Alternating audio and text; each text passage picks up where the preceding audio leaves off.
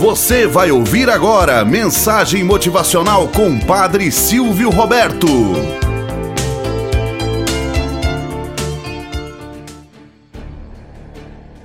Olá, bom dia, flor do dia, cravos do amanhecer. Vamos à nossa mensagem motivacional para hoje. O leão e o macaco. Conta-se que certo dia o leão, vendo o risco de deixar este mundo, sem nunca haver experimentado a carne de um macaco, resolveu conquistar o sagaz animal e satisfazer assim seus apetites. Chamou a raposa e juntos criaram uma espécie de plano que correspondia a uma audiência permanente com todos da floresta, bem dentro da gruta, que lhe servia de esconderijo. Daí começou o movimento, vindo bichos de tudo quanto era canto. Os convidados entravam na furna e passavam horas. Depois saíam sem revelar o que acontecia entre eles e o rei. Naquilo, o macaco, observador por natureza, ficou de butuca em cima das árvores das imediações desconfiando que alguma tramóia se desenvolvia na área, envolvendo tanta gente.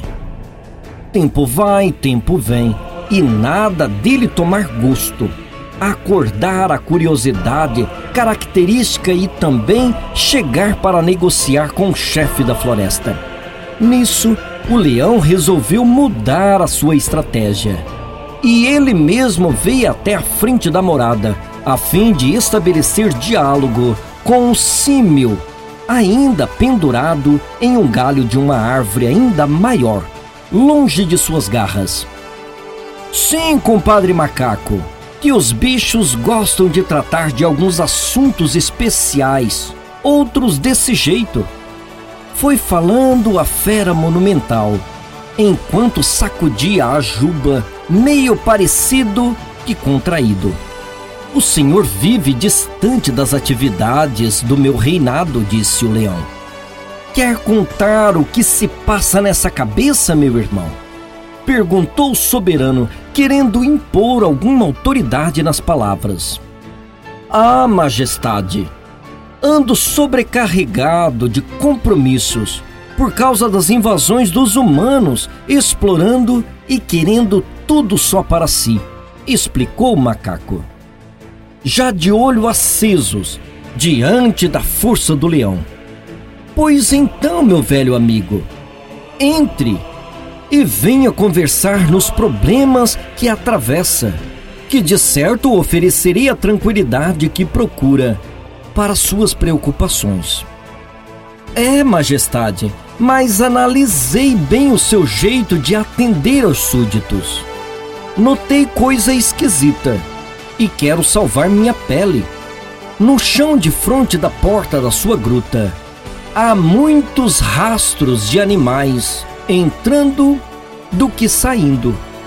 E dizendo isso, mais que ligeiro subiu desembestado, quebrando cipó no peito da floresta. E nunca mais quis maiores aproximações com o leão.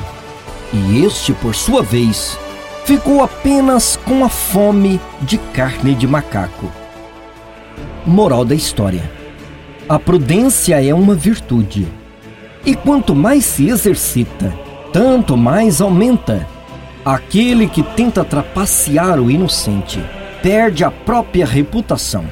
Haja, mas haja de tal maneira que a máxima da sua ação sirva de normas para os demais tenhamos um bom dia na presença de Deus e na presença daqueles que nos querem bem.